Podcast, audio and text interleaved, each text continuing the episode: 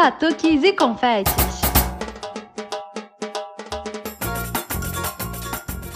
Oi, gente, aqui é a Gabi Moreira do Batuques e Confetes. Olá, pessoas, e aqui é a Nath Fischer.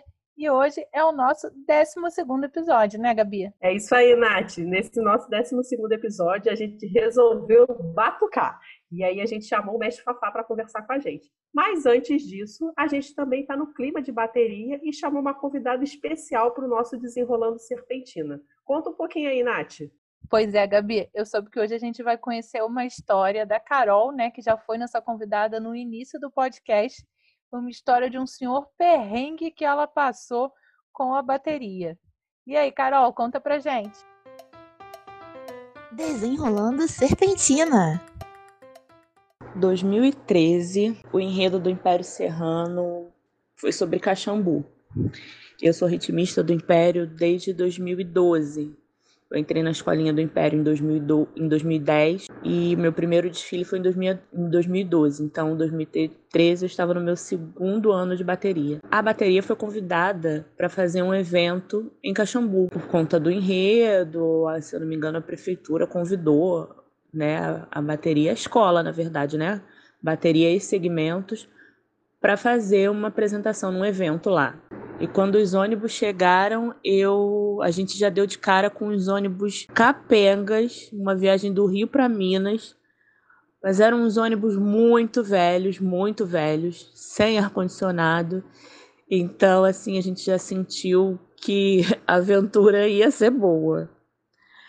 E a gente costuma dizer no Império Serrano que o Império Serrano tem, um, tem o horário imperial, né? Então, é, nós marcamos de sair da porta da quadra uma da tarde. Nós saímos da quadra, acho que eram quatro, cinco horas da tarde. No caminho estava indo tudo bem, né? A gente costuma levar instrumento, então é aquele batuque a viagem toda, fazendo pagode a viagem toda, aquela zoação dentro do ônibus. E toma uma cerveja de lá, uma cerveja de cá. E aí nós começamos a subir a serra. Quando a gente começou a subir a serra, o ônibus começou a empacar. Um dos ônibus começou a empacar. Resultado, o ônibus parou. Logo aqui no Rio, na serra aqui no Rio ainda. Paramos e aí a gente ficou um bom tempo do lado de fora, descemos para ficar, né, ficar trancada dentro do ônibus para quê? Já que a gente ia ficar parado ali horas. Ficamos um bom tempo parado até que o motorista conseguiu colocar o ônibus para funcionar de novo. Era uma fumaceira danada. E aí a viagem continua. Ainda estava no início da viagem, todo mundo muito empolgado ainda, fazendo bagunça, fazendo festa. Quem queria dormir não conseguia dormir, quem queria conversar não conseguia conversar, porque aquele batuque absurdo, um pagode rolando atrás do outro. E em determinado momento, eu acho que já em Minas, uma ventania, uma ventania, e daqui a pouco o ônibus empaca novamente. Sempre o mesmo ônibus. Quando foi ver, o pneu tinha quebrado. Mas o pneu quebrou, quebrou não, furou no meio do nada. Era um nada. Tinha um, um, Era muito coisa de filme, assim. É, a estrada, um, um terreno de, seco, árido de um lado, um terreno seco e árido do outro, aquele chão de terra vermelha e uma birosquinha. E aí a gente parou logo ali naquela birosca, porque era onde, né, de repente, com certeza tinha alguém que pudesse ajudar. E aí, obviamente, enquanto a gente esperava, os dois ônibus só iam juntos, claro. Enquanto a gente esperava, a gente parou na virosca. E aí a gente começa a beber, a gente volta a beber, a gente volta a beber. E aí não tinha ninguém, não tinha é, mecânico, borracheiro, não tinha nada. A gente estava no meio do nada, literalmente. E aí o motorista a gente tinha que seguir viagem, a gente não tinha como voltar, não tinha como ir para frente, não tinha como fazer nada. Então, os próprios ritmistas e os diretores, falei, bom, vamos trocar o pneu do ônibus. E aí foi uma zoação danada, porque era um calor, um calor dos infernos. As mulheres né, sentadas no, no bar, esperando eles resolverem. Enquanto isso, a gente comia alguma coisa e, e bebia, né, cerveja, água, qualquer outra coisa. E os ritmistas e os diretores literalmente tiraram a camisa, porque estava um calor dos diabos, e foram colocar a mão na massa junto com o motorista do ônibus para trocar o pneu. E foi uma parada muito louca, porque ninguém sabia, né? No mínimo o motorista tinha algum conhecimento, mas fora isso, eles não tinham nada. Trocar pneu de ônibus é muito diferente do que trocar, trocar pneu de carro. E aí foi uma zoação tremenda, a gente zoando os diretores, né? É, eles todos lá sem camisa, uns mais gordinhos, outros não, então um ficava zoando o outro, né? aquela molecada que não perdoa ninguém. E aí a gente, enquanto esperava essa troca de pneu, começou uma ventania muito grande, muito grande. E se começou a se formar redemoinhos, assim, saindo do chão e tocando o chão. Eu falei, gente, pelo amor de Deus, onde é que a gente está? Que lugar é esse? E aí, os, os espíritas, os, os candoblecistas e umbandistas já estavam falando que Yansan estava por ali, que Yansan estava ali protegendo, que Yansan estava fazendo aquela ventania toda. Mas foi muito vento, muito vento, e aquela terra, aquela terra vermelha batendo na cara da gente, e a gente, né, já suado da viagem, com aquela terra batendo, ônibus consertado depois de algumas horas seguimos viagem. Finalmente, quando chegamos a Caxambu, eh, o que, que a gente imaginou que ia ter um lugar para a gente poder tomar um banho, né, trocar de roupa, pelo menos, porque a gente só ia fazer o show, a apresentação e ia voltar, a gente não ia ficar hospedado lá, mas que pelo menos tivesse um lugar onde a gente pudesse se arrumar. Esse lugar não existia. Então, a gente suado, né, com aquela, aquela poeira toda na cara, depois de horas de viagem, ônibus quebrando. A gente não tinha onde tomar banho, então a gente se vestiu dentro do ônibus, primeiro as, primeiro as meninas, né? A gente se trocou de roupa dentro do ônibus mesmo. E descemos enquanto aguardava, enquanto aguardávamos para fazer o show. O show foi feito num sítio, numa fazenda, era um descampado assim, muito grande, que montaram um palco e tinha feijoada, era um evento que tinha feijoada, e a gente achou que era um evento para muita gente, né, que ia estar tá cheio, coisa nenhuma. Era parecia um evento privado para poucas pessoas né, nessa fazenda, então lá era um pouco mais fresco do que o calorão que a gente pegou no caminho, mas mesmo assim a gente estava muito sujo, muito suado. Então a gente só foi aquele retoque de perfume desodorante, põe uma roupa limpa, né? A roupa de, de show. Ficamos lá fazendo hora, e aí serviram, foram servir a feijoada pra gente. Para fazer o show. O show seria no final do dia, assim, no entardecer. E não tinha lugar pra gente comer, pra gente sentar para comer não existia. Então, assim, a gente fez a fila, foi servido prato de feijoada para cada um. E a gente foi comer sentado em cima de feno é, num, num estábulo. Botaram algumas mesas, se eu não me engano, acho que umas duas ou três, mas não tinha lugar para todo mundo sentar. Então muita gente sentou no chão, muita gente sentou em cima de feno e a gente comeu ali, que não estava limpinho, cheirando a cavalo foi um horror. Ou a gente é, se divertia, tentava zoar da situação, ou a gente ia ficar puto. Então a gente resolveu zoar da situação, né? E achar graça de tudo. Porque pior não podia ficar. A gente comeu ali, depois não tinha outro lugar onde a gente pudesse sentar para ficar esperando o show, então a gente ficou circulando ali naquele naquela fazendinha, né, e tirando foto. E até que chegou a hora do show, a gente tocou, já era noite, já estava escuro. Depois, a minha lembrança é de que não teve é, mais nada para a gente comer, nem para a gente beber. Foi só quando a gente chegou.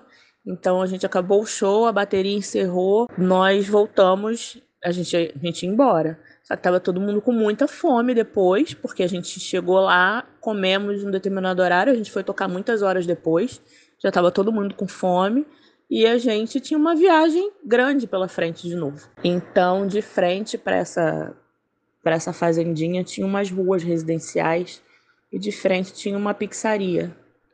Então, toda a bateria foi para lá, porque o, a fazendinha simplesmente o evento acabou, eles fecharam as portas e ponto final, só deixaram a porta de saída para o nosso ônibus sair não tinha mais nada o que fazer ali.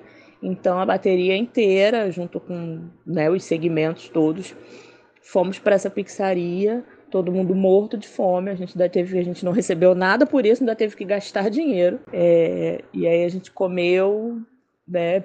Pix, o cara deve ter se dado muito bem, né? Porque de um lugar onde não passava gente, do nada chegam lá 30, 50 pessoas, né? O cara se deu muito bem e a gente ficou ali fazendo hora também, enquanto comia até a hora de ir embora. E aí, quando a noite caiu, era um frio absurdo e a grande maioria não foi preparada para aquela friagem toda. Então, na volta, a gente ainda passou muito frio. A gente literalmente veio é, agarrado no colega do banco do lado, porque a, o frio era demais. Se a gente fechasse a janela do ônibus, ficava sufocado. Se a gente deixasse aberta, a gente congelava. Todo mundo muito cansado, então o pagode já não existia mais. Eram só barulhos de roncos. Mas graças a Deus deu tudo certo. A gente chegou lá e a gente voltou em segurança. E eu tô aqui para contar essa história para vocês. Então, essa foi uma das aventuras é, como ritmista do Império Serrano tocando por aí, porque é sempre uma aventura, tem sempre uma, uma história para contar e a gente tem muita coisa engraçada para contar. Até hoje, quando a gente lembra dessa viagem, a gente dá muita risada. Nossa, Gabi, eu fico imaginando qual foi o pior perrengue, né? Porque essa viagem foi uma lista sem fim de perrengue. Eu não sei qual foi o maior de todos. Pois é, Nath, essa viagem da Carol parece aquela viagem que a gente passa, pensa assim, que é a melhor viagem da nossa vida. Aí, conforme as coisas vão acontecendo, você fica pensando, por que, que eu saí de casa, não é, gente? Mas, enfim, agora a gente resolveu partir para Caxias e vai receber o mestre Fafá, que é o mestre de bateria da Grande Rio, que esse ano ficou em segundo lugar. E aí, Fafá, tudo bem? Salve o candomblé, epa, epa, grande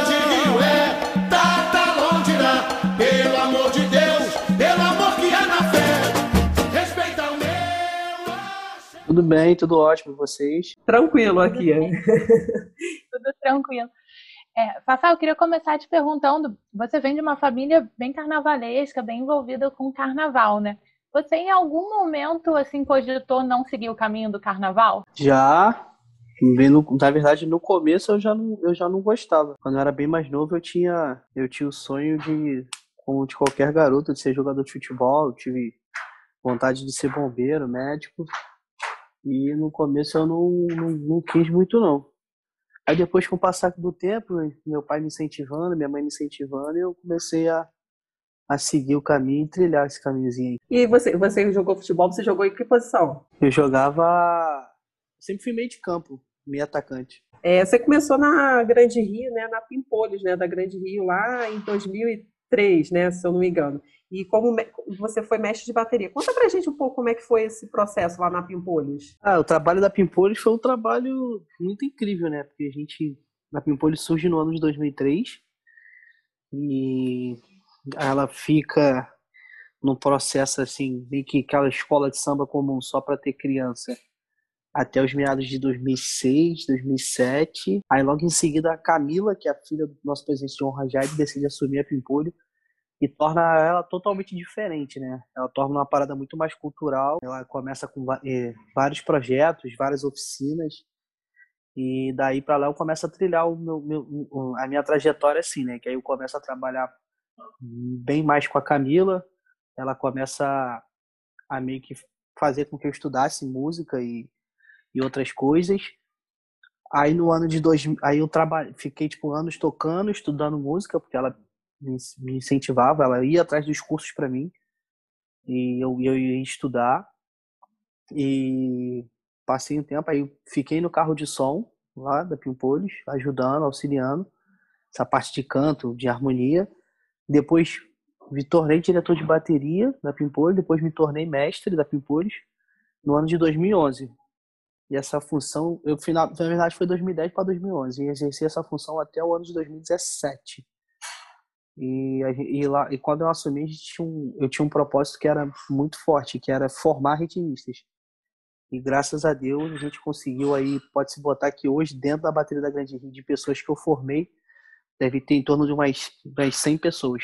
Ah, eu ia te falar uma coisa. É, você falou, né, que começou na Pimpolhos, tudo, né? Eu já desfilo há muitos anos como baiana, né? Como escola de samba, né? Esse é meu 11 primeiro ano como baiana. Mas, assim, primeira vez que eu desfilei, desfilei na Mirim, mas desfilei na Mirim da Aprendizes do Salgueiro. E aí eu, acho, é, aí eu acho que a gente acaba desfilando na, na Mirim e, e, leva, né? E aí continua na mesma função na, na escola principal, né? Tem gente que eu conheço que acaba indo para outra função, né? Mas tem gente que acaba né, fica naquela função na mirim e continua na principal, né? Sim. É, eu, eu, eu meio que aproveitei porque a Pimpolis não tinha uma uma parada fixa, então aproveitei tipo para fazer para ir para todos os ciclos que eu podia.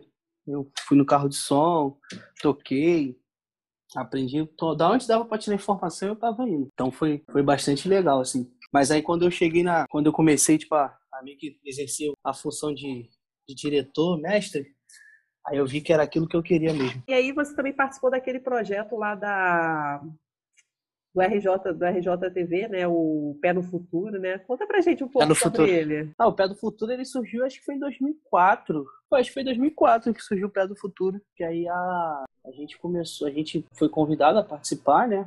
Aí montamos lá uma galera, aquela galera que tá ali na quadra, acho que só tem quatro pessoas daquele time que formou o Pé do Futuro. E dessas quatro pessoas que ficaram, um já foi diretor de bateria, não é mais hoje, que é o Van Clayton. O Fabiano continua sendo diretor.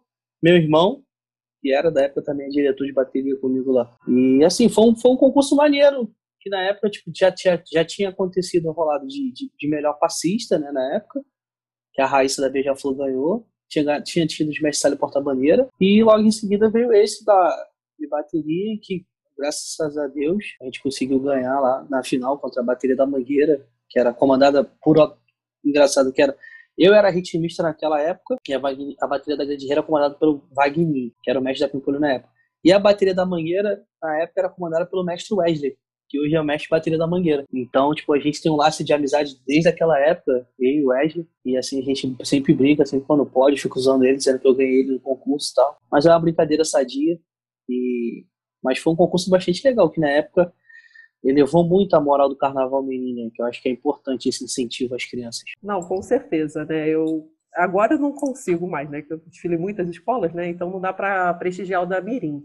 Mas eu te perguntar, que, que esse projeto Pé no Futuro, né? Ele acabou contribuindo muito, né, para a renovação, né, do que a gente tem assistido hoje, né? A gente pode dar o teu exemplo, né, do macaco, do macaco branco também, né? O que, que você acha assim? Você acha assim que, pô, mais iniciativas dessas podiam acontecer, né? Ah, eu, é verdade, eu acho que esse concurso ele nunca deveria ter saído, né?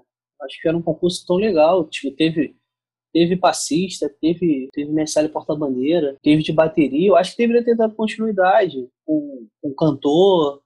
Eu acho assim, eu acho que dessa forma você revela, né, cara? Você revela uma forma de incentivo, sabe? E o Carnaval Mirim hoje, ele, ele tá tão, tão esquecido, ele tá tão. Se dependesse da, das autoridades, acho que talvez o Carnaval Mirim nem aconteceria mais. Mas é, o Carnaval é muito forte e, eu jamais abandono as minhas raízes. Eu que posso, eu tô lá eu luto, eu debato. Então acho muito importante. Acho que não, acho que não especificamente precisava ser um pé do futuro, mas um concurso, de repente uma alguma emissora que goste de carnaval que se pudesse de alguma forma poder poder patrocinar, poder ajudar, né? Eu acho que é importante, cara.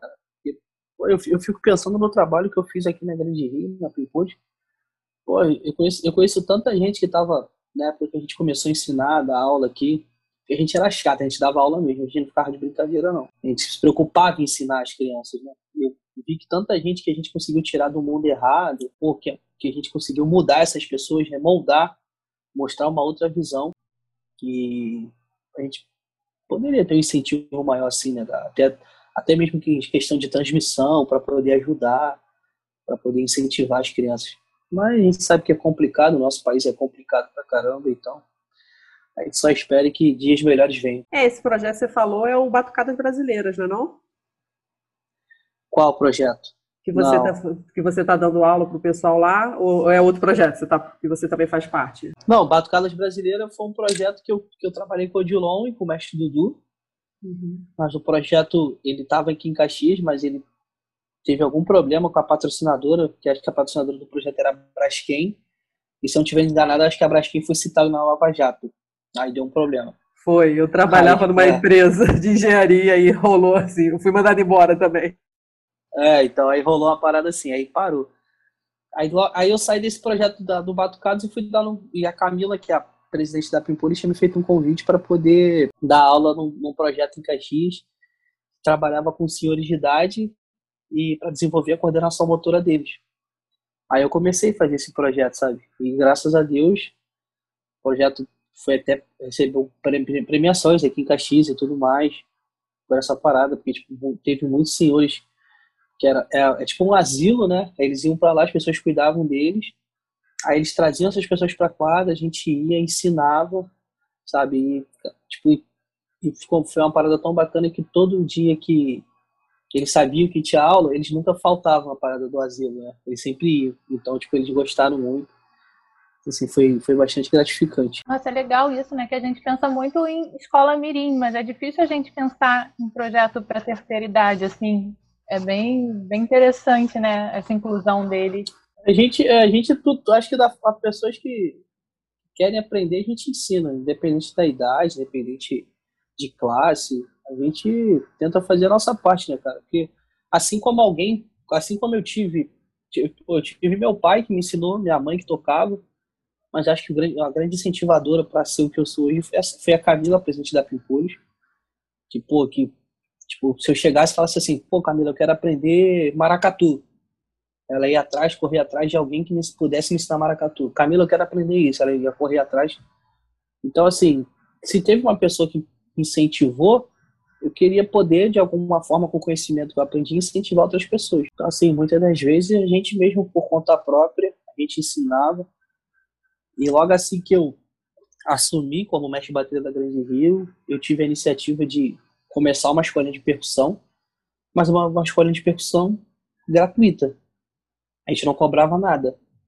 Então, assim, a gente fez uma escolinha muito séria no primeiro ano e ela deu tantos frutos, tantos frutos, que no segundo ano a gente manteve a mesma di- diretriz, né, de aprendizado e, tipo, deu praticamente briga para poder ter gente na escolinha, porque a gente limitava o número de 150 pessoas.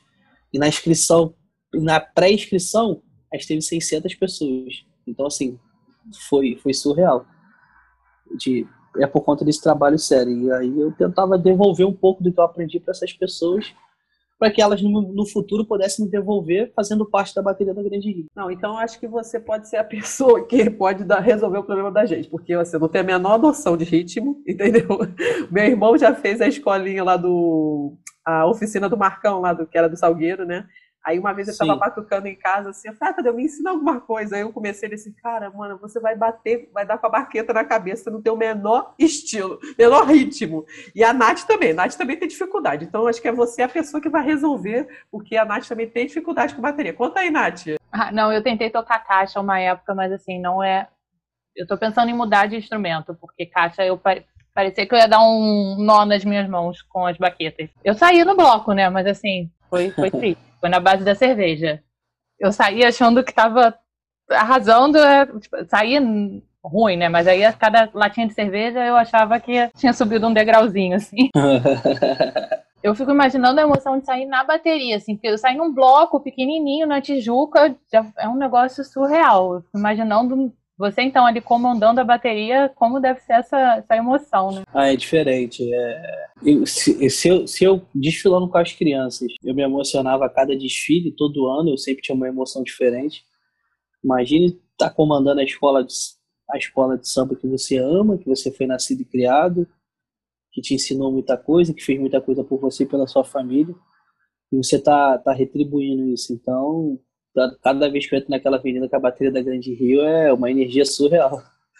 Nem eu sei explicar. Nossa, eu imagino, assim, porque se no bloco eu já saí chorando, imagino, faz parte da tua história, é muito, assim, eu gosto de carnaval, cresci no carnaval, mas era uma coisa mais espectadora, né? Você que estava sempre ali dentro, deve ser surreal, assim. Não, eu, eu tá, tá ali dentro, não. Acho que eu sou boa. Acho que, acho que minha segunda casa é a Grande Rio. Acho que eu passo mais tempo lá do que em casa. Ah, mas é bom, né? É uma energia muito boa. Não, é, é a grande, a Grande Rio ela tem uma energia muito boa. As pessoas ficam assim muito atrelando a Grande Rio a artista, não sei o quê, mas cara, tirar um dia, vir um ensaio aqui de Rua da Grande Rio é algo surreal, cara. Eu já, já frequentei muito ensaio de rua de muita escola de samba, mas não dá, igual a Grande Rio não tem como. É surreal, tipo, é ensaio de rua, coisa de ter 10, 12 mil pessoas na rua, contando com os desfilantes. O último ensaio de rua da Grande Rio, que tinha, a prefeitura fez uma estimativa, acho que tinha 25 mil pessoas na rua. E era uma terça-feira. O ensaio acontece no domingo. Aí no, nesse domingo, era domingo do, é, era lavagem, lavagem da Sapucaí e teste de luz e som. Aí choveu nesse dia, não sei se vocês lembram, choveu pra cacete no Rio de Janeiro. E choveu em Caxias também e não teve ensaio. Beleza, aí eu não fui pro ensaio, aí recebi a ligação do diretor de carnaval que falou, vai pra Sapucaí. Eu fui pra Sapucaí, beleza. De madrugada, meu telefone tocando, tocando. Era tipo a galera querendo fazer uma reunião via WhatsApp para decidir se, se ia rolar um ensaio terça-feira. Tipo, falei, cara, mas como é que a gente vai fechar Caxias terça-feira? Pô, tá maluco, surreal. Pô, vai dar um mal no trânsito danado. Pô, e ali é movimentadíssimo. Aí o presidente falou assim, cara, a gente tem o apoio da prefeitura. Se quiser fechar, a gente fecha. Eu falei, ah, então vamos fechar. Aí, beleza, resolvemos de madrugada no domingo, já, na segunda de manhã já anunciamos. Aí começou, tipo, passava assim, tinha faixa, carro de som da prefeitura anunciando na rádio. Pô, quando a gente chegou no ensaio, quando eu cheguei no ensaio, que eu olhei assim, eu falei, minha Nossa Senhora, era muita gente, tinha muita gente, muita gente. Aí quando a gente chegou no ponto onde a bateria, tipo, para, a bateria entra numa rua, para de tocar para a gente recolher os instrumentos e guardar no caminhão para levar para a quadra. Quando a gente chegou nesse ponto, o presidente falou para mim assim: vamos até a quadra tocando. Que era tipo só subir mais um pouco e descer. Tipo um viadutozinho. Coisa boba. Aí, Tiago, vambora. Se o senhor falou, vambora. E a gente foi. Só que a gente foi, quando a gente olhou para trás, tinha um mar de gente atrás da gente. Pô, foi um Aue. Para liberar, pra liberar a rua foi um Aue. Deus me livre. Então, assim, é uma energia aqui que não, não dá. É algo, é algo que eu não, eu não sei nem, nem, nem explicar algo isso. É, é uma energia surreal. Não, e tem uma coisa, né? Falando de emoção, tudo, né? Cara, virar a curva ali no joelho, quando eu vejo o setor 1, eu desfilo toda vez, eu começo a chorar. É impressionante. Pra você ter noção, esse ano, para ver se eu desfilei em 12 escolas, né? Não 12 na Sapucaí, né? Eu desfilei em duas ou três. Acho que três na Sapucaí e o resto eu desfilei em Intendente. As três vezes que eu virei ali no joelho, cara, eu começo a chorar, sabe? É muito emocionante, né? Muito mesmo. Não, eu eu em 2019, quando foi tipo, meu primeiro ano como mestre, né? aí eu tava assim, aí eu não queria ir ali para ver a frente. Aí eu fiquei assim, eu falei, cara, vou, não vou, vou, não vou. Aí não fui, fiquei. Aí quando falaram assim, ó, a bateria pode andar. Quando a bateria andou, que ela ficou reta, que eu olhei aqui reto, tipo aquele, aquele negócio assim, ó. Eu falei, já era. Não tem pra onde correr. Ou vai ou racha. Aí tu olhava, tipo, todo mundo te olhando, te olhando assim, eu falei, minha Nossa Senhora. Mas graças a Deus, deu, até hoje deu tudo certo. Mas é, é complicado. Não, e é uma responsabilidade muito grande, né? Você ali tá com a responsabilidade toda na tua mão, né? Cara, na verdade, eu, eu, eu, eu, eu chego quando a bateria começa a tocar, eu fico muito tranquilo. Porque eu, eu sou uma pessoa muito muito dedicada, muito focada com o ensaio. Se deixar, às vezes, aqui na, na bateria da Grande Rio, a gente ensaia quatro vezes por semana. E assim, eu sou, eu sou muito perfeccionista, eu sou muito chato. Eu, e eu trabalho de acordo com o que o manual do jogador me diz. Então, assim, eu tento chegar no que o manual do jogador quer, considera que seja uma boa bateria. Então, tipo, a gente trabalha muito. E, eu, e é o que eu digo, a gente vai trabalhar agora para quando chegar lá na frente no desfile, a gente só curtir. E graças a Deus, nesses últimos dois anos é o que a gente tem feito. Não esse, não esse último carnaval, a gente não conseguiu curtir tanto assim, o desfile, porque a gente, pô, a bateria da Grande Rio passou a avenida inteira com problemas no som e estava prejudicando a gente de uma forma absurda e a gente estava muito tenso. Mas a gente tentou dar o nosso melhor e graças a Deus conseguimos o objetivo que foi as notas para poder ajudar a escola. Não, e esse ano, né, você aproveitar o gancho que você deu, né? Você falou do problema de som, né? Foi um problema de som, na, acho que foi a caixa de som, né, que atrasou, foi bem na frente do jurado, né? Conta um pouco pra gente, primeiro, como que foi a situação. Bom, então, o som, o som ele começou a dar um problema já na, no primeiro recuo de bateria. Eu já senti algo estranho ali, mas tava deixando levar e de repente quando eu olhei eu falei, cara, a situação tá tá tá tá entregada, tá dando muito ruim. E eu já preocupado e querendo sair dali achando que de repente na avenida poderia estar melhor e não estava. Quando a gente sai do primeiro recurso, já dá, ele já dá uma já dá ruim ali, já na saída. Eu falei, mano, vai ser caótico. E a gente veio, passamos na primeira cabine de jurados, o som também não estava legal. Tava chocando, tava, tava atrasado.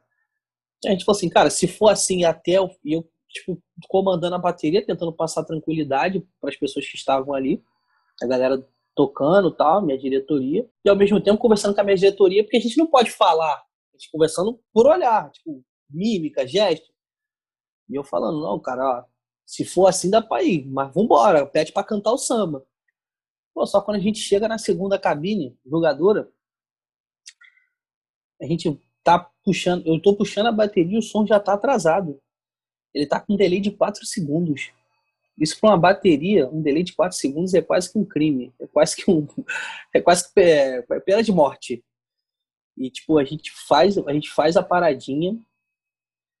A bateria já tinha parado de fazer a paradinha, que era a paradinha dos chimbais. A bateria já tinha voltado a tocar. E na caixa de som, a bateria ainda estava terminando de fazer a paradinha. Ou seja, dá a impressão que a gente atravessou. E eu, tipo, puxo a bateria um pouco mais para frente para tentar sair daquela caixa de som.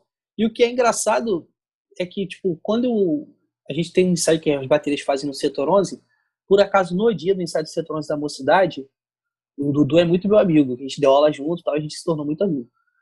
O setor 11 estava sendo pintado, então ele usou, tipo, a avenida mesmo, ele fez um ensaio na avenida mesmo, normal, ele deu essa sorte.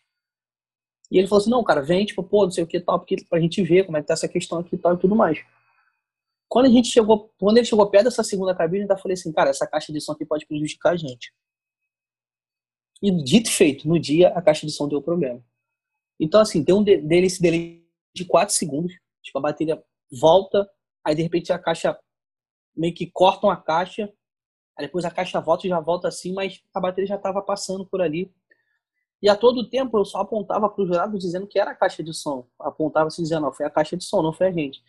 Quando eu olho para o estandarte de ouro, que era tipo, o jurado era desse lado, o estandarte de ouro era do outro. Quando eu olho para o juro do estandarte de ouro, tá o Odilon, que, tipo, que é o meu padrinho, meu mentor, que foi, me ensinou tudo que eu sei, apontando para a caixa de som e dizendo, não, é a caixa de som. Só que, tipo, aí, essa altura, a gente já não sabia o que, que o jurado ia dizer, né? E assim, a gente, quando a gente passa dali daquela segunda cabine, a gente entra, a gente já fica desolado, a gente sabe, cara, a gente não sabe o que, que vai se acontecer, mas tipo, na, na, na, nossa mente, a gente, cara, a gente vai tomar uma porrada monstruosa. A gente vai tomar uma canetada que, nossa, o cara vai jogar a gente lá embaixo. Aí beleza, aí quando eu tô chegando próximo ao segundo recuo de bateria, me aparece alguém da companhia de som pergunto o que está acontecendo. Eu já queria matar o cara ali, mas não podia fazer nada. Aí eu entro no segundo recuo tal, e o cara tenta regular. E quando eu saio do segundo recuo, quando eu chego na frente do, da última cabine, jogadora que era dupla, o som tava ok. Só que aí tinha um som do, de algum camarote ali que também tava me arrebentando. Que acho que tem até um vídeo que eu postei no, no meu Instagram, que acho que algumas pessoas até comentam. Aí depois que eu botei um fone melhor, eu postei o vídeo por postei. Depois que eu boto um fone melhor, dá pra ouvir um som de um camarote mesmo. Eu não sei qual era o camarote, mas tinha um camarote ali. Um, um som absurdo. E eu falei, cara. E assim, eu passei. Aí eu saí da última cabine, tranquilo, porque tipo, eu falei, fiz, fiz uma boa apresentação aqui, né, meu ponto de vista. E saiu. Só que eu falei assim, cara, a primeira cabine, o som tava, não tava legal. A segunda cabine foi um desastre. Falei, ou seja, só tem a última pra gente aí que a gente pode. E assim, a gente, eu confesso que eu fui pra apuração extremamente tensa. E eu, uma parada que eu, que eu disse depois, eu até agradeci e eu falei, né? Aí, tipo, as pessoas criticam tanto os jurados, os jurados às vezes são imparcial, que isso, que aquilo, parará. Pô, os jurados foram extremamente técnicos nesse sentido, porque acho que não só eu fui prejudicado, eu fui a mais, a bateria da foi a mais prejudicada pelo som, que até o mestre Cissa disse isso na entrevista no Rádio Tupi, mas a Viradouro foi prejudicada, a Beija-Flor foi prejudicada, São Clemente, a própria Vila Isabel, enfim, várias, várias escolas foram prejudicadas. A Mangueira foi prejudicada e E assim, todos eles tipo, disse, ó, bateria passou bem na minha frente, teve um problema de som que eu não considero erro da bateria e tal, e, e foi isso que o jurado escreveu. Então, assim, mas o desfile em si foi um desfile pra gente tenso pra cacete. É horroroso, pode se botar assim no nosso sentido, porque a gente, a, no, a nossa ideia era, tipo, bateria começar a tocar, ah, gente, vocês sabem o que vocês têm que fazer, a gente não tem que falar nada para vocês, a gente só tem que passar o sinal da paradinha, fez o sinal da paradinha, vocês sabem o que tem que fazer e é isso. A gente passou o desfile inteiro, tipo, comandando a bateria e cantando o samba o tempo inteiro pra galera não se perder. Tanto, tipo, teve uma galera da diretoria que falou que tava com o braço dolorido, de tanto ficar com o braço assim. E a gente foi assim, mas foi complicado. Confesso para você que foi foi tenso, assim, foi a superação. Essa questão de som é sempre dá sempre um friozinho na barriga, né? Mas tem um negócio que eu sempre quis saber, assim, a gente tá acostumado a apresentação ao vivo sempre tem a, ter a passagem de som. E vocês não têm isso, né? Vocês têm algum contato com o engenheiro de som antes ou é ali, você nem conhece o cara e vai?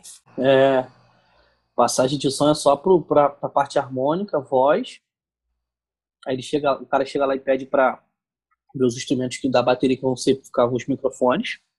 E é isso, tipo, equalização de volume é por eles, sabe?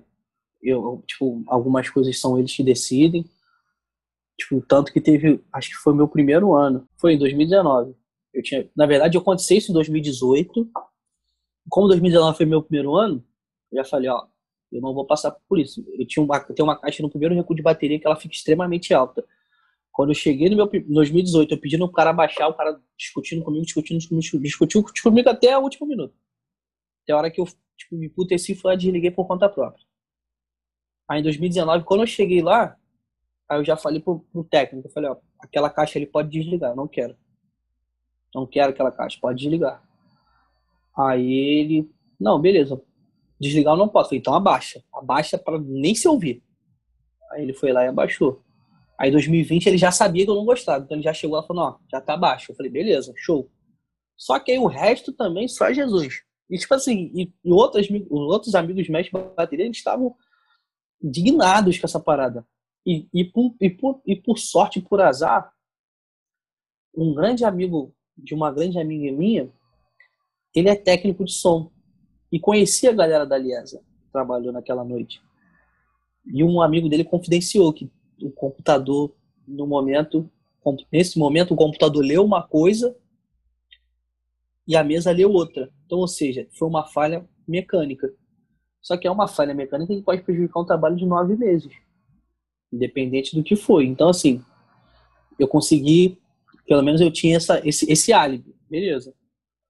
E outra coisa foi, eu, eu tava num camarote de uma grande amiga minha, que é a Tani, que esse camarote dela era colado com a segunda cabine de jogadora. Colado, colado, que eu, tipo, desfile do acesso eu ficava olhando as notas que os jurados estavam dando. Tipo, ficava sentado ali olhando assim, essa escola tomou, tomou, deu bem, essa aqui se deu mal.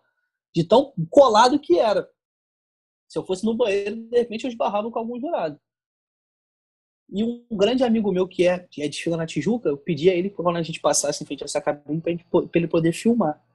Pô, ele começou a filmar. De antes mesmo já tava dando delay. E eu tenho esse vídeo guardado. Só que eu nunca postei esse vídeo. Tô esperando um belo dia para postar esse vídeo e falar assim, aqui, ó, tá aqui a prova do crime. O que eu falo não, não é, não é desculpa nem nada, é uma realidade. E na época eu fiquei meio, muito triste, porque muita gente dizendo, ah, atravessou, que não sei o que, parará. Eu falei, cara, uma bateria atravessar hoje no carnaval, tem que estar tá, a gente tem que estar tá, assim muito mal ensaiada, que hoje em dia é muito difícil, a galera ensaia muito. Então, foi uma parada assim bem tensa, mas graças a Deus no final deu tudo certo. Não é, você falando isso, né? Eu fico pensando muito como é que o pessoal da que organiza, né, pensa na estrutura, né, do entorno, né? Essa questão do camarote, é, falar, 2019, eu não sei, porque tem 200 anos que chove no carnaval, né? Tipo, parece que desde que entrou o prefeito, todo ano chove. Teve, acho que foi 2019. Eu desfilei na sexta-feira, que caiu assim um mundo. E aí eu desfilei descalça. Eu tava assim, eu sou baiana, aí eu botei o sapato, e assim, era a escola do acesso. Você concorda que esse sapato não é lá de muita qualidade. E aí, cara, eu botei, parecia que eu tava com de patins.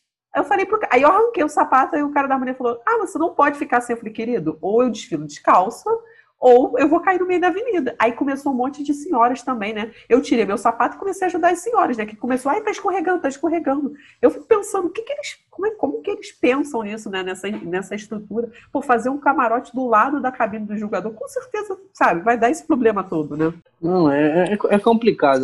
Foi o que eu disse ontem até numa, numa live que eu fiz pro site canal ali. Acho que a voz não, Sidney Rezende, a CRZD Tipo, não, não, sou, não sou eu que tô reclamando disso, sabe? Do som, de algumas coisas. É gente muito mais cascuda que eu que já reclama há muito tempo. Tipo, é o Cícero, é a Casa Grande, é o Mestre Rodney. Uma galera que tem uma bagagem, uma história aí que é, tipo, muito respeitada. Mestre Marcão também, já, já vi ele reclamando Nilo. Então, assim, que eu posso é, tipo, dar minha opinião. Tipo, acho que aproveitar esse momento aí que tá parado por conta da pandemia, de repente dar uma melhorada no sistema de som tal, ou sei lá, ter uma reunião com a galera do som, com os mestres, enfim, alguma coisa que possa a gente poder se sentir seguro, né, cara? Porque não é uma, algo que a gente controle, é algo deles e algo que pode prejudicar o nosso trabalho. Infelizmente, é uma realidade. Sobre os camarotes, é, é complicado isso dos camarotes, porque tipo, tem camarote que respeita, tem outro que não respeita, tem camarote que diz que ah, vou fazer, vou fazer um isolamento acústico não vai vazar som, mas sempre vaza. Então, assim, acho que é, é complicado dizer. Mas eu acho que deve, é, é, também deveria, acho que deveria existir uma lei nessa época aí, enquanto alguma escola passa, nenhum camarote pode ter nenhum tipo de show ou evento. Sabe? Eu acho que deveria existir essa parada assim. Ah, tipo, passou, você tem, sei lá, 10, 15 minutos para fazer um negócio aí até outra escola chegar aqui.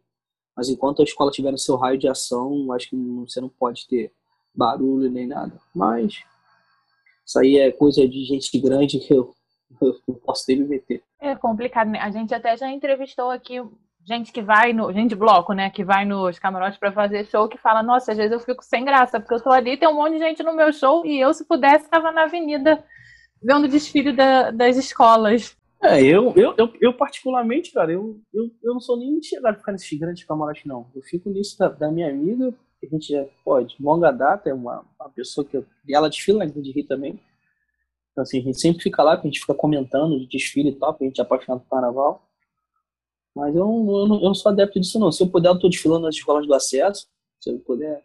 Eu, eu, na verdade, eu sou um grande folião. Onde, onde eu puder estar tá fazendo um batuquezinho, eu estou dentro. Então, eu nem esquento muito cabeça para isso, não. E Fafá, é, você tem uma grande influência né, de vários mestres. Você falou do Odilon, né? Também você começou com o Cissa, né? Foi o Cissa que te puxou para ser diretor de, de bateria, né? Como é que é a influência dessas pessoas, né? Também teve o Thiago de Lobo, tudo. Conta pra gente um pouco da influência deles e como é que foi trabalhar com eles. Ah, eu, eu tive a honra de trabalhar com três grandes mestres, né? Foi o Odilon, Cício e o Thiago de Lobo. Três pessoas incríveis, três características diferentes, cada um com a sua característica. E eu, enfim, eu sempre fui apaixonado por um ritmo. E o ritmo que eu me apaixonei, que me fez gostar de bateria, foi o ritmo que o Odilon implantou na Grande Rio quando ele esteve aqui. E assim, é o, é o que eu digo, né? Eu trabalhei com três grandes pessoas e eu aproveitei o máximo que eu podia de cada um, sabe? Extraí o máximo que eu podia desses caras. Porque são caras que, pô, o Thiago, quando ele começou na Porta da Pedra, ele era meu vizinho aqui em Caxias, ele era noivo de uma moça aqui em Caxias, e eu ia com ele pra Porta da Pedra, tipo, passava, me pegava de carro, eu ia, e a gente ia conversando, eu ia aprendendo, eu ouvindo sabe? Então, assim, o que, a gente, o que eu pude tirar desses caras, eu, eu tirei, mas eu sempre fui apaixonado por um ritmo, e esse ritmo era o do ritmo que o Dilon implantou, era um ritmo mais cadenciado, um ritmo que lembra carnavais antigos. Eu gosto disso e a partir daí eu comecei a trilhar a minha trajetória. Também gosto muito do trabalho do mestre Casagrande, é um cara que eu converso muito. Mestre Dudu, da Mocidade, por ter dado aula junto comigo, me ensinou bastante coisa. Mestre Rodney da Beija-Flor também é um cara diferenciado. Mestre Cissa. O Cissa é quase um, um, um, um terceiro pai aí, que pô, um cara fora de série. Então, assim, tem uma que eu tenho muito carinho, muita admiração e muito respeito também. Acho que é o principal. O principal não é você chegar onde esses caras chegaram, mas pra, pra é, é, você entender que para você chegar onde você chegou, esses, esses caras contribuíram muito para isso. Então, eu tenho muito respeito e muito, muito carinho por esses caras. Você falou da cadência, né? No seu primeiro ano da, da Grande Rio, você deu uma mudadinha. O andamento já estreou ganhando o estandarte de ouro. Né? Como é que foi essa estreia, assim, já com o pé direito, dando tua assinatura para a bateria? uma mudadinha, você foi generosa. uma mudadaça, na verdade, né, cara? Ah, eu, eu, foi o que eu disse, né, cara? Quando eu recebi, quando a Grande Rio decidiu dar uma oportunidade para mim, né, para a galera da, da, casa, na verdade, não é só para mim, né, para mim toda a diretoria que é formada na casa, eu decidi tipo, cara, eu vou implantar o que, o que eu considero samba enredo, sabe? Então, eu comecei tipo, a trabalhar focado nisso.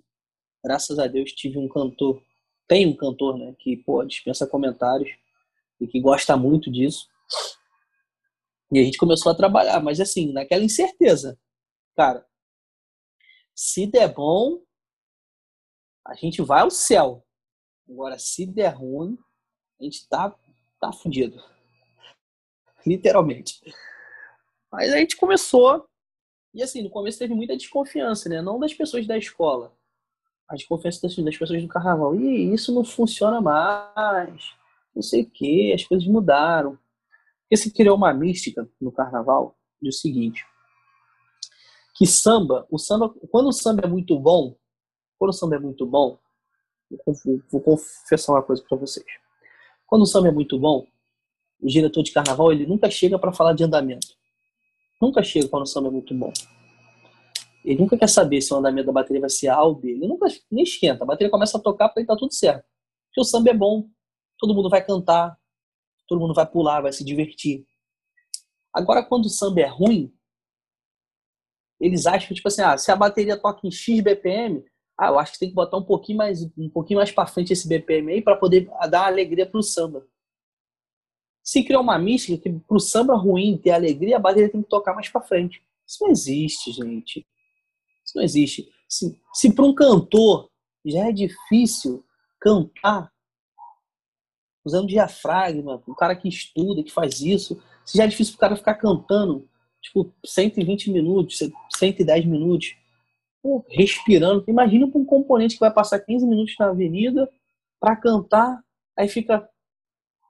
O samba da Grande Rei esse ano ele foi cantado assim. Parecia um samba de roda. É pedra preta, Henrique ponto nessa casa de caboclo. Uma fecheira Agora tu imagina, é pedra preta, Henrique ponto nessa casa de. A pessoa não ia cantar, não ia cantar. Então, a gente começou a fazer esse trabalho e tal. E assim, a gente em 2019 não teve um samba tão aclamado pela crítica, que foi o Quem Nunca. A gente fez, mas mesmo assim, muita gente torcendo o nariz contra a gente de uma forma absurda. Mas, tipo, cara, eu te vai peitar. Só que aí deu certo.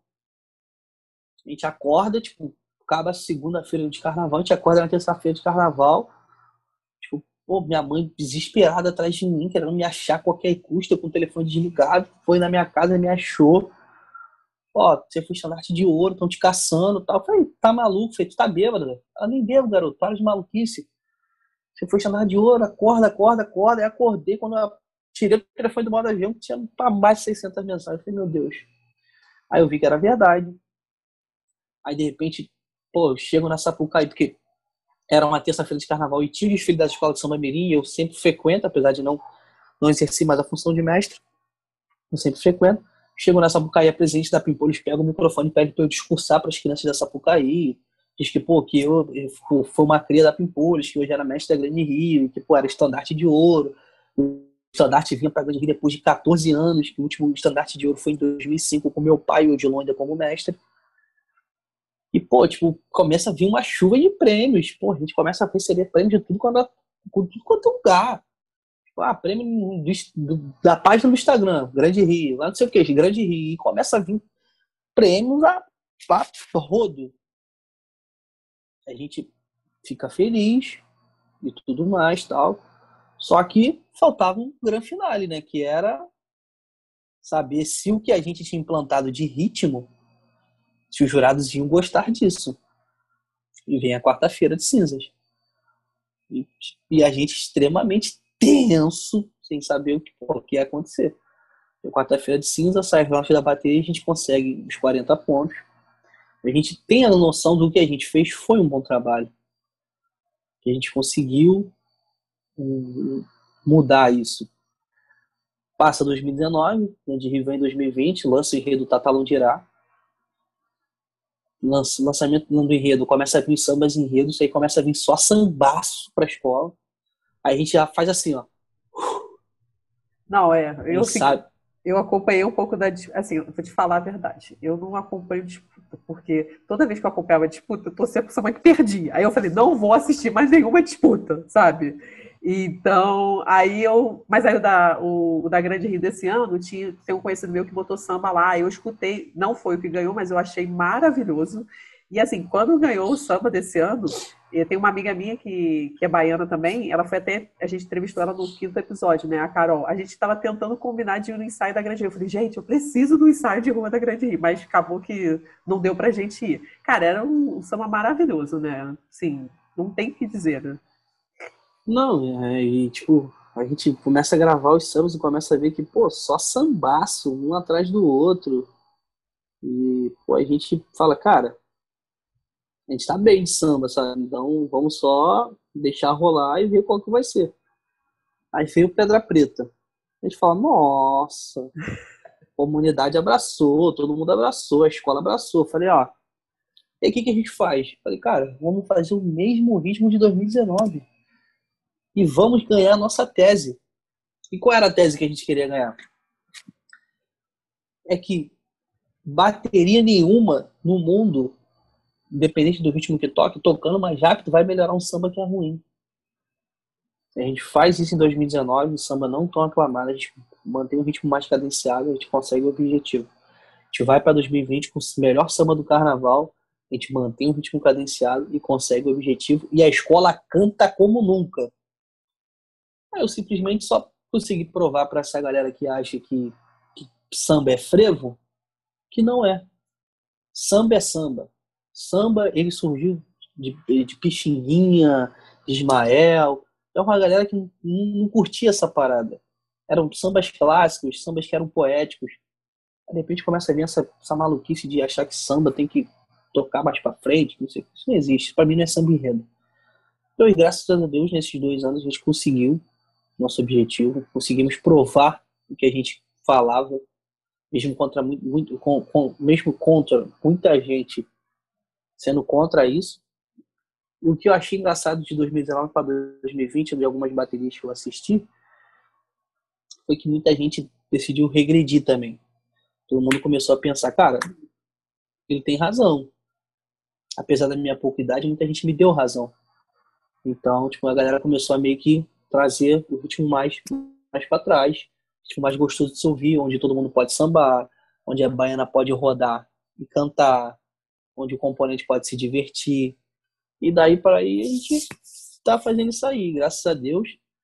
A gente vem conseguindo, né? Até tipo teve uma bateria de Manaus que é parecida, que eles me chamaram para ir lá para dar um workshop porque eles tinham esse problema da bateria um pouco mais acelerado. A gente traz a bateria deles um pouco mais para trás e eles, pô, depois de anos, eles conseguem as notas máximas e ainda conseguem o título do Carnaval de Manaus. Então, assim, tipo, com, com folga, tipo, de melhor bateria lá, todo mundo dizendo que foi com folga. E eu fico muito feliz com o resultado, fico muito feliz com o reconhecimento de, dos grandes mestres do Carnaval, tipo o mestre Casagrande, mestre Rod, mestre Tuzu, mestre Cissa, próprio Dilon, Macaco Branco também, a galera que, pô, que é mais nova, mais nova também reconhecendo que a bateria da Grande Rio hoje é uma das grandes baterias do carnaval e eu fico muito feliz com isso, né?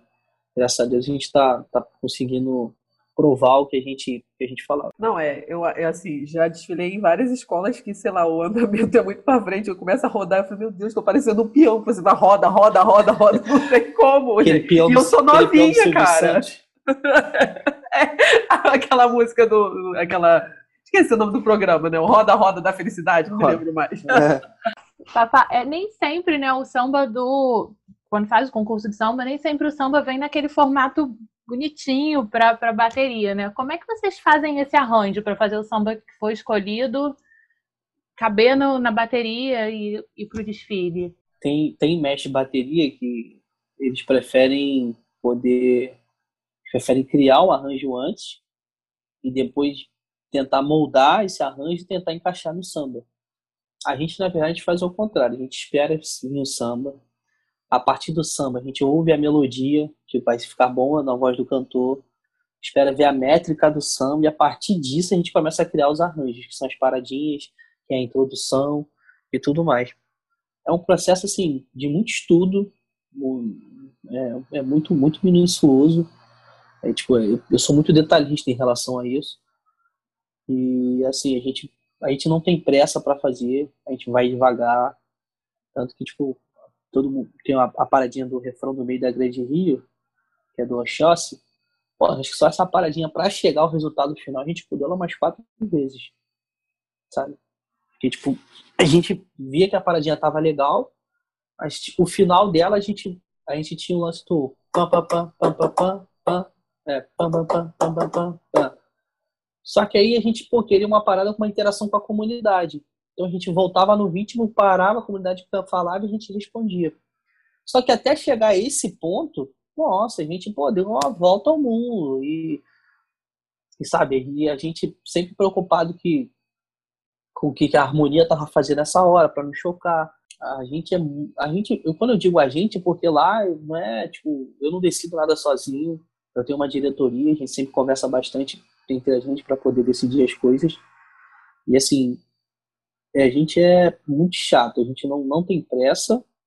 A gente, tipo, a, gente, a gente tem uma tese, Nath, que é o seguinte: menos é mais. A gente prefere trabalhar com menos, sabe? Não inventar muito, muita coisa. Porque são, são, são vários fatores. Eu acho que o fator principal é. Imagina você tá lá em cima, você entende bateria, você tá lá em cima julgando, Aí você chega lá, tá, vem a bateria para te apresentar para você, tal, e a bateria começa. Tchagaleca, tchá, tchum, tchum, tchum, tá, tchum, tchá, tchum. Começa a fazer umas paradas extremamente quebradas, que quebram o samba, que fogem da parada do samba. Então, assim, isso, é extremamente horrível, do meu ponto de vista, é claro. E eu comecei a fazer um estudo em que eu via que todas essas baterias que chegavam fazendo essas coisas muito mirabolantes, algo que precisava de algo muito mais simples, estavam tomando porrada, tomando canetada. Então, eu começo, tipo, a enxergar isso e falar assim, cara, menos é mais. Vamos fazer em cima da melodia do samba, porque não tem erro. E também não vamos fazer paradinhas extremamente longas. Eu não gosto de paradinhas extremamente longas. Eu acho assim, a paradinha tem que ter no máximo oito compassos, 20 compassos ali no máximo, mas mais do que isso, fora. Sem, e sempre olhar os pontos que a gente pode deixar a comunidade cantar. Porque isso valoriza a comunidade, valoriza a harmonia valoriza uma interação entre comunidade e bateria, certo? E outra coisa também que a gente tem muito detalhista aqui é a questão tipo, das, dos desenhos harmônicos de cavaco e violão com a bateria para não chocar. Por, por quê? Porque às vezes a bateria da Grande Rio tem o agogô de quatro bocas que faz um desenho, por ser tão muito melódico, são quatro notas. Tamborim que ele já desenha normalmente o samba.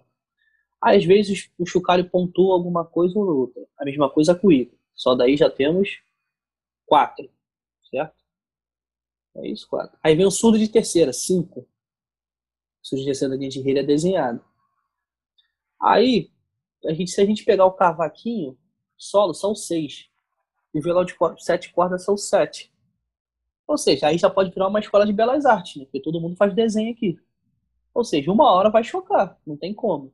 A gente é muito chato com isso, sabe? A gente fala, cara, ó, vocês vão reto, desde que a gente faz aqui, vocês só vão fazer alguma coisa na, na paradinha e tal. E o Evandro, ele gosta disso. A gente conversa muito, sabe? Tipo, ele fala, cara, eles podem fazer o arranjo deles, mas quando a bateria estiver tocando reto, fez paradinha, não tem que inventar de querer botar plan, plan só se vocês pedirem. E a gente, a gente tem uma interação muito boa, mas a gente prefere esperar o samba, esperar o samba definir a melodia que às vezes a melodia que o, canto, o cantor que está na disputa defendendo, a melodia que ele está botando não é a melodia que o cantor da escola oficial vai, vai botar, não é a mesma nota. Às vezes o cara está cantando em dó e o outro prefere em ré. A gente espera definir isso, espera definir um arranjo melódico, daí a gente começa a fazer todas essas maluquices que você assiste nessa época aí. Não, que aula. Eu não vou te falar a verdade que eu não entendi metade que você falou, mas foi uma aula. Bom, olha só, papá. Se você falou uma coisa que, a, que vocês conversam muito com a diretoria, uma coisa que eu também queria te perguntar é assim: rola uma conversa com os carnavalescos sobre a roupa que, você, que a bateria vai vestir? Porque assim, nas pesquisas assim para fazer entrevista com você, eu fui vendo assim, o pessoal reclamando, pô, que aí a roupa é muito grande, a roupa abafa o som, tudo. Rola essa conversa? Ah, comigo rola. Comigo rola. E o, e o Léo e o Gabriel, eles sofrem comigo, de passagem. Sofre não, porque a gente trabalhou o primeiro ano juntos, né? Mas foi um sofrimento. Porque quando eles me entregaram o primeiro croquis da roupa, eu falei assim, ah, a roupa é bonita. Mas, ó, vai tirar muita coisa aí. mas ele sofre. E, tipo, cara, eu fui ritmista, né, cara? Eu sou, eu sou ritmista até hoje, eu sou um eterno ritmista. Pô, e é, e é, complicado, né, cara? Pô, tu pegar uma roupa pesada pra cacete, mais instrumento, mais calor, mais não sei o quê. Pô, ficar tocando o tempo inteiro é complicado, né? Então, assim, realmente tem isso de abafar o som e tudo mais. Então, toda vez que boto uma roupa, fez a roupa, saiu o protótipo da roupa, eu vou experimentar a roupa. Eu faço questão de experimentar a roupa. E eu, tipo, não sou aquele cara que, tipo, experimenta a roupa, vê se tá bom. Aí, não. Eu vou experimentei. Ó, pode tirar isso, isso, isso, isso. Não dá. Ou vocês tiram ou vocês mudam. Escolhe vocês. Geralmente eles tiram. Nunca não tive problema não. E além disso, eu eu acompanho o processo de criação. Eu fico em cima. Eu fico lá, ó, prazo, quando? E aí, falta o quê? Ah, tá faltando tal material? Peraí que eu vou lá cobrar. O diretor de carnaval sofre comigo da Grande Rio, Thiago. Meu irmãozaço, mas sofre. Que toda hora eu vou lá, Thiago, ó, tá faltando um negócio lá em cima pra terminar a fantasia. Porque assim, a bateria são 270 pessoas, é a maior ala da escola. Assim, para mim é a primeira que tem que ficar pronta. Sabe? E o Thiago começou a concordar com isso. Então, assim, graças a Deus não tive problema de entrega de fantasia.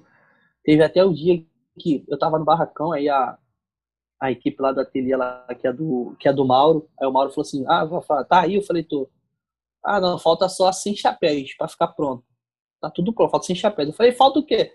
Falta, ah, não, falta colar pedra e a pena do pavão. Eu falei, não, vou colar aqui agora. Eu peguei uma cola, comecei a ficar colando as paradas lá. E, tipo, fui sair do barracão tarde, mas aí tava tudo pronto, e no outro dia a gente só ensacou e levou. E eu, tipo, eu acho que organização em bateria, eu acho que é meio caminho andado. Se você for uma pessoa organizada, eu acho que tudo funciona. Acho que organização na vida é tudo, né, na verdade. Mas em bateria, principalmente, é, acho, que é, acho que é primordial, porque tu chegar, você desfila como baiano, tu chegar mais marcado para tu pegar tua fantasia. Nove da noite, pô, pegar tua fantasia às vezes três da manhã, cara, isso é, isso é surreal, não dá. Isso que eu só falo assim, gente, só vamos marcar com a galera quando a fantasia estiver em mãos. Pegou em mãos, a gente separa. Tamborim separa do tamborim, repique separado do repique. Tanto que a nossa entrega de fantasia nos últimos dois anos foram extremamente tranquilas, não teve problema. E foram fantasias extremamente leves, de tão chato que a gente tem em relação a isso. A fantasia tem que ser leve e a fantasia não pode ser quente de forma alguma. Então, nesses dois anos, eu não tenho que reclamar de fantasia, não. Só agradecer o Renato e a Marcelage e o Gabriel e o Léo por esses dois presentes que vocês me deram. Não, e tem também a questão que às vezes prende, né? Pelo menos assim, eu, a minha experiência de bloco, né? É totalmente diferente. Mas eu já vi gente pegar uma fantasia super. Ai, comprei uma fantasia, fiz uma fantasia super rebuscada. E aí vai tocar chocalho e não consegue tocar o chocalho direito porque a fantasia tá prendendo no braço. Não sei se isso rola também, às vezes. Não, rola. Isso rola com todos os instrumentos. É o, é, o, é, o que, é o que uma vez eu até falei numa live. Eu falei assim, pô, eu queria muito que um carnavalesco chegasse, te desse uma fantasia extremamente pesada e falasse assim, cara, toca aqui pra tu ver. Tipo, não é, não é, não é querer, tipo, denegrir o trabalho do cara, o desenho do cara, mas não, cara. O ritmista ele tem que se sentir extremamente confortável dia do desfile. Tem que se sentir confortável, ele tem que estar hidratado. O ritmista é, é como se fosse um jogador de futebol. Quanto mais treina, mais vai estar aprimorado, mais vai estar, tá, vai estar tá, tipo, vai estar tá bem fisicamente, sabe? Vai aguentar o tranco no tempo do desfile, porque são vários fatores, é adrenalina, é emoção, é a roupa, é calor, ou é chuva, sabe? É, são, é um mix de sensações. Então, é, Esse negócio de. Principalmente aqui, fantasia que tem, vem manga até aqui assim, ó. Ih, esquece. Eu já mando logo tirar. Ó, manga aqui. Você nunca vai ver uma fantasia minha. Com manga até aqui. A, a manga esse ano, né, eu vou até confidenciar vocês. A manga da Grande Rio da Fantasia esse ano de farol vinha aqui. Não, vinha aqui. E aqui tinha um punho. Falei, pode tirar o punho, pode tirar a manga. A manga foi para cá e o punho na verdade, o punho a gente trocou, botou um mais tranquilo. A gente botou um mais tranquilozinho. Eu, até eu dei a ideia de fazer um bracelete, porque os faróis usavam aquele bracelete de ouro, aí foi mais tranquilo. Mas eu, eu peço para tirar. Nem essa não. No, no, ano da roupa de. Foi 2019, de. Qual foi a roupa? Foi do, do guarda florestal. Tinha tipo um. Tipo um tinha um negócio aqui, tinha uma paradinha que vinha aqui assim do guarda postal. Eu falei, Ih, Renato, pode arrancar. Como isso é que o pessoal vai enxergar, gente? É. Falei, isso vai atrapalhar a visão, vai dar problema, pode tirar. E assim, tipo, graças a Deus sempre me ouviram. Mas eu sou chato. Eu sou chato com essa parada, sou muito chato, de verdade. É, eu lembro, depois da minha experiência trágica na bateria do bloco, eu fui para diretoria, né? E aí uma vez um pessoal que foi tocar, que ia tocar, a gente, a fantasia era livre na bateria. Viu? Ah, acho que a gente vai sair. De... O bloco era sobre cinema, e a gente pedia para as fantasias serem de cinema. Ah, acho que a gente vai sair de Power Rangers. O que, que você acha? Eu falei, pelo amor de Deus, você vai morrer de calor no meio, você não vai conseguir enxergar, você não vai conseguir tocar, desiste. Não, é, tem as paradas que não dá não, cara. Eu, eu já defini essa escola de sambazinha que o mais novo com as fantasiazinhas, pô, só, eu desfilei na Tijuca, acho que em 2008, tocando na bateria. Eu sou muito, muito amigo do filho do Casão, Thompson. Aí o pai dele tava começando na, na Tijuca e me chamou para desfilar lá. Pô, acho que, acho que, acho que a fantasia era de Drácula. Pô, tinha uma máscara aqui, uma capa grande pra cacete. Opa, nossa, essa fantasia era horrível. Ah, desfilei, suave. Mas já pegou as fantasias bomba aí já, já peguei. Acho que, acho que a última bomba que eu peguei foi Inocente 2019. Inocente 2019. Que era, era alguma coisa de Lampião e Maria Bonita. Falei, cara, a gente vai vir, pô, uma fantasia de nordestino tranquilaça. Vamos, ó, lavar a égua. O cara me vem com uma fantasia aqui, o carnavalesco, com uma parada grande pra cacete. Eu tava tocando tamborim na bateria do mestre Austin, que é muito meu amigo também. Aí o negócio caía, aí tinha uma ombreira aqui que o negócio vinha parar aqui toda hora. E eu fiquei agoniado. Falei, Deus me livre vontade de matar esse carnavalesco. Mas a gente desfila, né, cara? A gente, a gente sabe que é perrengue, mas a gente gosta. Não, vou te falar, é... foi esse. Ai, eu, eu sou perdida nos anos, mas, cara, teve. É, esse ano eu tive problema com uma saia. Tipo, eu desfilei numa escola que a saia era espelho. Eu, eu dei sorte, né? Tipo, mas muita gente ficou com os braços, assim, cortados, né? E, cara, teve ano também, assim, que Cara, eu botei a fantasia, botava a fantasia de banheiro, ficava pronto. Falei, é o quê? Pra eu sentar? Porque não vai dar pra rodar desse jeito, entendeu? É um peso, assim. Acho que eles não pensam nisso, né? Eu acho que essa conversa tinha que, tinha que ser um pouco, um pouco maior, assim. Principalmente a bateria. Eu acho legal você ser super chato, porque esse negócio da visão. O, ritmista tem que enxergar o diretor pra ver qual é o sinal que ele tá fazendo, tudo, né? É muita coisa, né? Acho que é bonito o desenho, assim. Eu acho que não é pra tirar a liberdade do artista, mas você tem que ver o limite pro componente, né? Eu já teve gente que eu desfilava assim, né? Comentava comigo, ah, a fantasia tinha uma coreografia. Chegou na hora, tive que mudar a coreografia, porque não dava nem para levantar os braços. Não, é, aqui na Grande Rio a gente tem. Eu tenho duas amigas que são coreógrafas, né? Duas aulas coreografadas. E elas são muito chatas. Elas, quando elas pegam o croquis da fantasia, que elas dão uma olhada e falam assim, ah, fantasia tem isso, tem aquilo. Tipo, que nem uma delas esse ano, a fantasia acho que tinha uma asa. Um negócio assim. E ela falou demais. Não, eu quero essas asas para ensaiar, para ensaiar, para ensaiar, para ensaiar, para ensaiar. Quando mandaram as asas para ela, e ela já tinha feito a demarcação, né, de acordo com o espaço que as pessoas tinham para poder desfilar, para poder fazer a linha assim e tal. A asa chocava, não dava para fazer a quantidade de fila que ela queria. E aí foi um auê, corta não sei o que, faz não sei o que. É complicado. Essa história de fantasia é complicada. Por isso que é melhor fantasia de bloquinho mesmo. A gente pegou a fantasia de de, sei lá, de, de pirata, que é mais tranquila, coloca e vai que vai. A gente recorre à fantasia dos amigos que saem em escola de samba e pegam um pedaço da renda. Um ela rouba, ela rouba tudo de mim, sabe, o Fafá. Ela rouba tudo de mim. Ah, você tem isso aí, Gabi? Você tem isso aí, Gabi? Eu falei, tá, eu vou te passando. Aí ela vai e bota a fantasia dela. É, mas tá certo. É assim que a gente vai vivendo. Não, é uma ótima fonte, assim, para ir pegando a, as coisas. Às vezes essas fantasias acabam indo, indo, indo parar no lixo de alguma forma, então é melhor, melhor ajudar a galera do bloquinho, que a galera do bloquinho é vida. Papai, para a gente encerrar, queria te perguntar como é que está sendo a quarentena. Vocês estão ensaiando, estão fazendo live, como é que está sendo isso? A quarentena tem sido só de muito, muito estudo, muita conversa. A gente não tem feito muita coisa. Na verdade, não tem feito nada, né? A Grande passou boa parte da pandemia no começo, quando estava assim, estourada, fazendo arrecadação de alimentos e pediu que eu encabeçasse, fosse o responsável pela linha de frente em relação a isso. Então, tipo assim, eu passei uns três meses, quatro meses, tipo, sem visitar meus pais, só pegando cesta básica, fazendo essas paradas.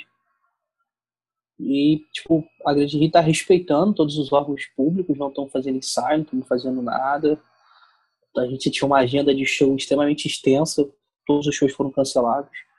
Todos os eventos da escola foram cancelados. As feijoadas que já estavam marcadas, já, já tinham datas, já estavam canceladas. A festa pelo vice-campeonato foi cancelada. Então, assim, a gente está esperando, sabe? Estamos esperando, estamos respeitando. A gente sabe que o momento, para a gente, seria um momento ótimo pós-escola vindo de um vice-campeonato, a moral é elevada, mas a gente sabe que a saúde do povo é muito mais importante, então a gente prefere não arriscar. Agora que deu uma baixada, que deu uma diminuída nos casos tal, eles vão começar em horários diferentes, eles estão fazendo lá uma estratégia para em dias diferentes, em horários diferentes, cada ala poder entregar sua fantasia, quem tiver a fantasia em casa ainda, eles poderem pelo menos guardar essas fantasias para quando começar, pelo menos já poder ver o que pode ser reaproveitado ou não. Mas por enquanto é isso, é isso que a gente está fazendo.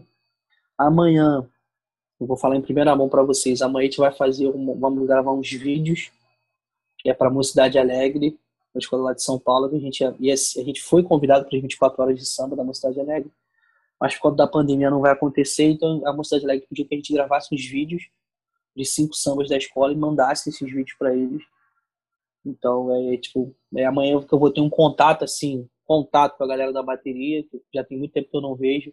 Vejo mais a galera da diretoria, que a gente se fala constantemente. A gente, enfim, final de semana agora teve aniversário de filha de um deles na casa dele, a gente foi lá, se reencontrou tal, trocou uma ideia, mas a galera em si mesmo, a última vez que eu vi foi só quando só quando mandaram tipo, cesta básica, eu mandei pra galera da bateria as quais a gente não tem se encontrado assim, a gente está respeitando. A gente queria muito poder estar tá em outro clima, sabe? Outra outra vibe. A gente queria estar tá chegando agora, tipo, setembro, daqui a daqui a alguns dias é aniversário da Grande Rio. E a gente queria estar, tá, tipo, pô, já naquela disputa de samba enredo, barracão bombando, a escola voando, todo mundo muito empolgado, tipo, enredaça, Grande Rio conseguiu mais uma vez, fala Majeté, as sete chaves de Exu o Redaço, conta a história da Estamira também, pô, lixão do Gramático também, de Caxias, enfim. A gente queria estar em outra pegada, mas não foi o que. Não foi a vontade de Deus, Papai do Céu não permitiu isso agora, mas a gente está respeitando muito esperando que em breve a gente consiga poder fazer o que a gente mais gosta, que é dar alegria para o povo. Rafa, queria te agradecer, cara, valeu mesmo pela presença, pelo papo. E quando voltar tudo, vou lá em Caxias no ensaio, Jorge. Eu tô, ó, tá gravado aqui. e vou arrastar a Nath também. Vocês estão, vocês mais que convidadas. Ele vai receber vocês de braços abertos, por favor. Vamos lá, vamos lá conhecer essa energia desse povo de Caxias, que é muito legal. É um povo muito acolhedor e tenho certeza que eles vão gostar muito aqui da, da nossa nude escola. Aí eu vou, eu adoro um. Assim, eu confesso que eu nunca desfilei, mas eu adoro um ensaio. Eu moro em Vila Isabel, né? Então, assim, eu às vezes nem quero estar no ensaio da vila, mas desci do ônibus e acabo ficando ali, por ali mesmo. Eu adoro. O meu problema não é nem. Eu sou louca para desfilar, mas o meu negócio é que um dia de desfile são menos dois dias de bloco. Aí eu sempre fico naquela dúvida, naquela dúvida, e acabo em cima da hora não dá mais pra decidir, né? Mas eu que agradeço o carinho de vocês. E você tá morando bem, tá morando na 28, tá ouvindo a bateria do Macaco Branco, tá ouvindo bem. É, eu não moro bem na 28, mas aqui de casa eu escuto a Mangueira do Mestre Wesley no domingo, e... aí termina a Mangueira, começa a, a, bateria da Vila. Da aqui. Vila. Pô, tá tirando onda, tá, tá ouvindo bem. São dois excelentes baterias e dois grandes mestres. Eu confesso que o coração fica dividido, assim. Eu nunca sei. Ai, meu Deus. Eu vou torcer esse ano? Torce pros dois, tá bom. É.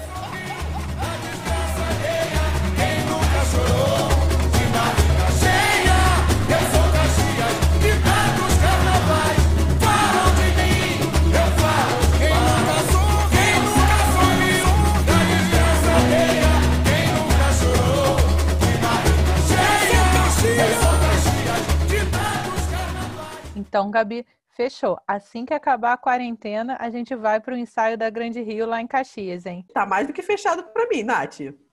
E, Gabi, o programa vai ao ar quinta-feira, né? E agora, no, no horário que o programa está indo ao ar, para quem está escutando quinta, né? Tá rolando simultaneamente a reunião da Liesa também para definir o Carnaval do Rio, né? Ou começar a definir. Verdade, Nath. A gente, na semana passada, acabou recebendo essa notícia que a reunião seria na quinta-feira. Então, na sexta, vocês vão ver no nosso Instagram que a gente dá mais detalhes do que aconteceu lá. E, Gabi, rolou também né, uma reunião da comissão de carnaval. Acho que você deu uma olhada, você está sabendo mais o que rolou lá, né? Isso aí, Nath, rolou uma audiência pública organizada pelo Tarcísio Mota e ele reuniu gente de várias ligas de escolas de samba, representantes das próprias escolas de samba e também o pessoal da Rio Tour. Só que não ficou muita coisa definida. A Rio não está esperando a Liesa decidir para ela tomar uma iniciativa, então a gente precisa prestar um pouco mais atenção, porque vai ter uma outra audiência dessa dia 5 de novembro.